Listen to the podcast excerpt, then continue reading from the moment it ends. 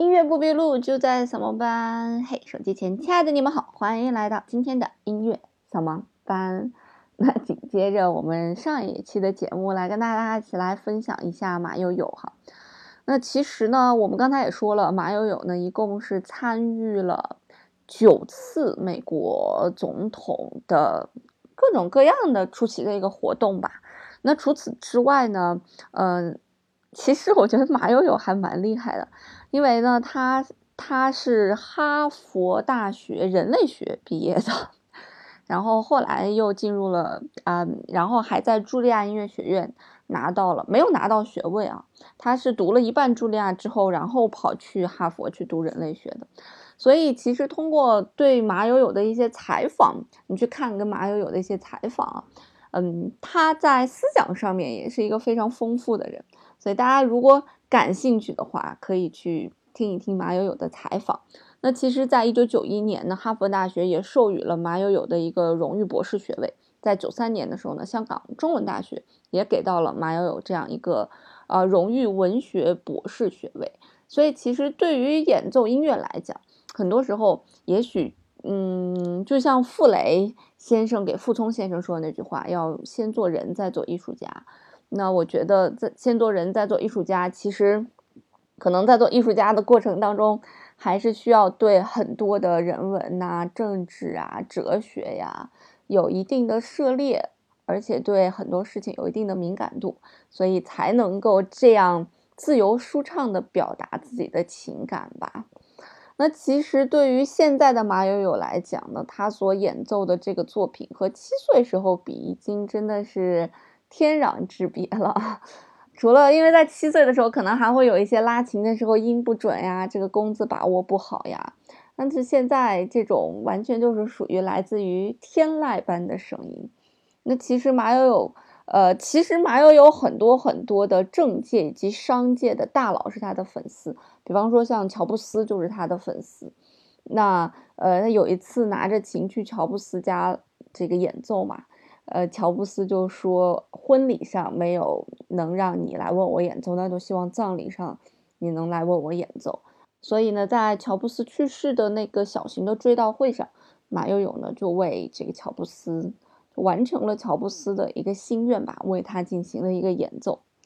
那可能对于我们大家最熟悉马友友的作品啊，除了《卧虎藏龙》啊，大概就是他。呃，录制的巴赫的那个无伴奏大提琴组曲，那据说呢，这一套作品也是在西方这个流行啊，西方古典音乐流量最高的这样一套作品，而且呢，他还把巴赫的这些作品呢，以巴赫灵感，呃为为题吧，然后和不同领域的艺术家。去重新解构巴赫，我觉得这也是一个非常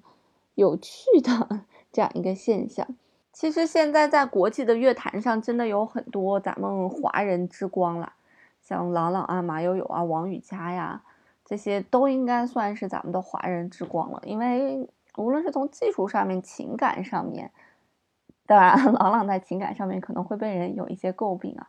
那无论是在技术上面、情感上面，哪怕是在一种对我们人类呀一种深层的思考上面，他们都有他们自己一个独特的见解或者更深刻的见解，所以他们才能够把这种见解融入到音乐当中，然后才能够感觉到我们的渺小，以及对于一些永恒不变的艺术的一种伟大吧。哎，这种话居然是我说出来的，简直不敢置信，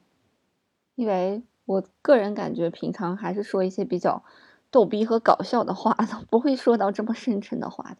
好吧，好吧，好吧。那除此之外，其实马友友获得的奖项已经真的真的非常的多了啊，十八次获得格莱美奖，然后他还获得过，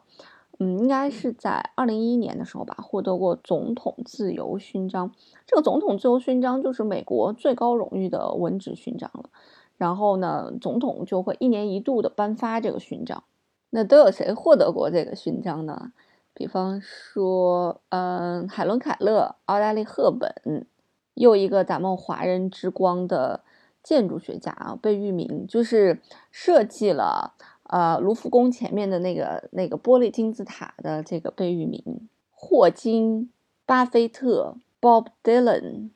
反正就是有很多大家耳熟能详的人名，然后也都是为这个世界做出了一定贡献的人，获得过这个勋章。那除此之外，其实，在奥巴马的就职典礼上，马友友也在这个就职典礼上进行演奏了。当然，想一想，特朗普应该不会请到马友友吧？这气质严重不搭。所以在拜登的这一次就职典礼上，依然请到了马友友，感觉这两个人和马友友的气质还是蛮搭的。那提起来这个大提琴家，就不得不提他的乐器了。这个和钢琴家不一样，你没有见哪个钢琴家天天走到哪儿就把自己乐器带到哪儿了，这显然不太可能，因为一架三角琴的重量大概能到五百公斤吧。一个立式琴的重量大概也在二百二十公斤，所以就是这显然就是一件不可能完成的事情啊啊！所以一般来讲，大多数的音乐家去大多数的音乐厅都是弹最大尺寸的那个斯坦威的钢琴，所以也算是一个品牌，算是一种质量以及手感的一种保证。那马友友自己是有四把琴，两把新琴，两把旧琴。呃，那两把新琴呢，有一把是德国制造，有一把是美国制造的。那两把旧琴就有的说了，啊，有一把古董琴的名字叫做牵牛花，是马友友的一个学生脱口而出的名字啊。当时啊，听完马友友拉这个琴，就说啊，牵牛花，那就就叫这个名字。那另外一把琴呢，真的是非常有来头，这把琴叫做大卫朵夫，是斯特拉迪瓦里的琴，应该是在一七一二年所建造的。那虽然斯特拉迪瓦里一生呃，制造了非常非常多的琴，但这把大卫朵夫确实非常有来头，因为这把琴曾经是杜普雷，我们曾经给大家介绍过杜普雷所拉的琴。那在一九六四年的时候呢，呃，有一位富豪吧，花九十万美元，六四年花九十万美元买下了大卫朵夫，然后送给了杜普雷。随后在杜普雷这个病逝之后啊，因为杜普雷大概四十六岁，非常年轻就病逝了。那大卫朵夫呢？被这个生产 LV 的公司给购得了，具体多少钱没有公开。然后就是借给马友友终身使用，所以这把琴并不是属于马友友的，而是借给他终身使用的。不过我觉得以前也跟大家聊过，就觉得有些东西还是蛮搞笑的。像这些音乐家，尽管还是蛮有钱的，但是可能花上千万或者上亿买一个乐器，他们还是没有这个底气去买这个乐器的。但是有这个上千万、上亿去买这些乐器或者画的人，他尤其是买乐器的人吧，他肯定不能够完全的还原这个乐器它该有的灵魂。嗯，因为其实在这个世界上，大多数的人都没有办法还原 这种古董琴，或者说制作特别精良的琴的灵魂。就像弹奏水平一般的人，也没有办法真正完完全全的可以弹出来斯坦威的那种感觉。就像有一些九齿琴，你再去演奏的时候，你的臂力不够的时候，你根本没有办法把那个琴的所有共鸣给它激发出来。所以可能也只有这把大卫朵夫是最适合马友友的。关于大卫朵夫，其实还是有非常多的故事的。后期呢，如果能搜到关于大卫朵夫更多的故事，可以跟大家一起做一期分享。因为真是一把神琴啊，就是大卫朵夫真是一把名琴加神琴。就是知乎上还真的有人问说马友友，呃，演奏的水平到底是一个什么样的一个水平？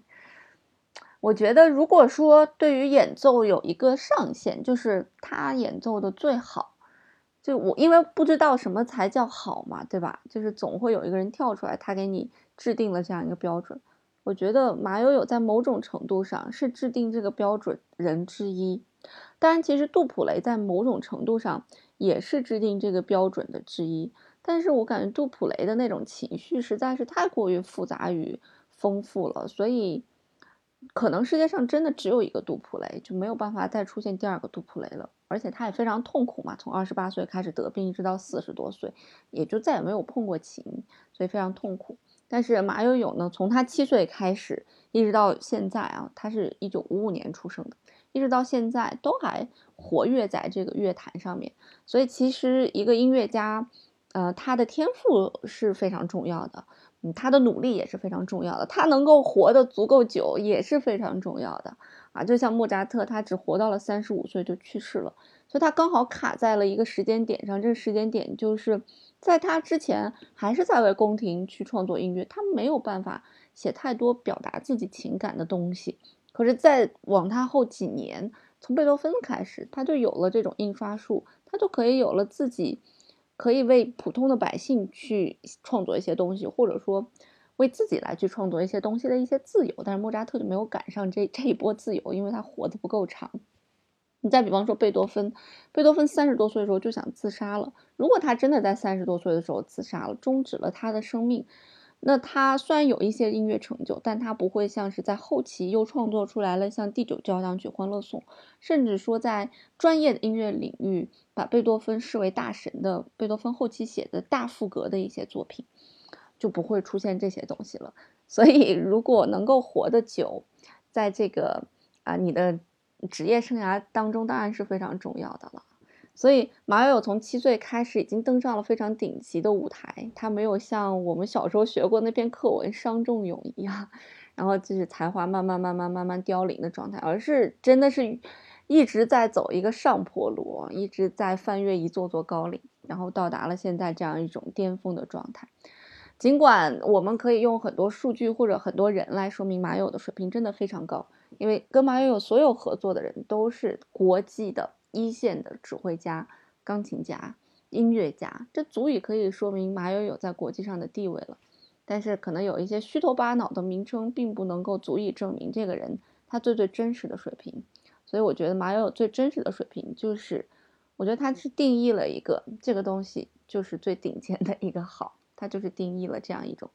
标准吧。那至于为什么他可以去定义呢？大家可以去听一听马友友的作品。如果每一个人在听到马友的作品和听到跟别人的作品的时候，他都会觉得马友拉的真的是太棒了，那我觉得毋庸置疑，他当然是定义了这样一个标准了，对吧？如果你听完马友的作品，再去听别人的作品，你觉得差不多啊？我觉得马友拉的也没有那个人好啊。哎，如果这样有这种想法的人多，那他自然而然就不是你定这个标准的人了。但是你会发现，在你听完他的演奏之后，你真的是会被他的音乐传达出来那种情绪所臣服。因为在我的观点里面，还是那样，所有的弦乐器是最难演奏的，而且弦乐器的包容力是最大的。所以在马友的琴声当中啊，每个弓子、每个气息呀、每个乐句的衔接、手指的衔接，我觉得都非常棒，确实毫无挑剔，没有办法可以去挑剔任何东西。就算世界上最灵敏的耳朵，也无法挑剔太多里面的，也无法挑剔里面的瑕疵。这个应该就是顶级了吧。好啦，那在节目结束之前呢，还是要跟大家讲，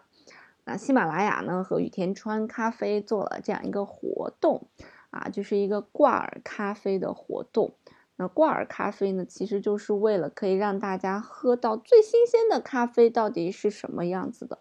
因为之前我们喝咖啡的时候磨咖啡豆啊，再去冲泡它呀，其实还是非常繁琐的。你要去洗一些器皿，你要准备很多很多的东西才可以。不过现在这种挂耳咖啡的发明呢，就是把咖啡豆已经磨好了，用一定的技术，然后给你装到这种小袋子里面，你只需要烧开开水，跟泡茶一样，就可以喝到一杯有现磨口感的这样一杯健康的咖啡了。我觉得如果你没有尝试过，一定要尝试尝试啊，因为这种黑咖啡是对我们身体特别好的，就是糖其实是嗯非常不好的东西。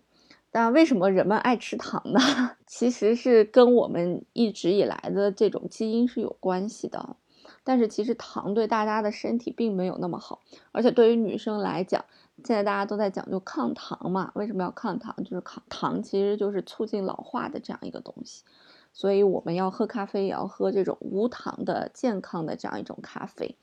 那我今天上传了两期节目呢，就是为了给大家做这样一个福利。就是可以一元购我们的雨田川咖啡，让大家来体验一下，哎，这个咖啡到底是一个什么样的味道，自己喜不喜欢？当然，你也可以点击下方的小黄条去购物车去购买。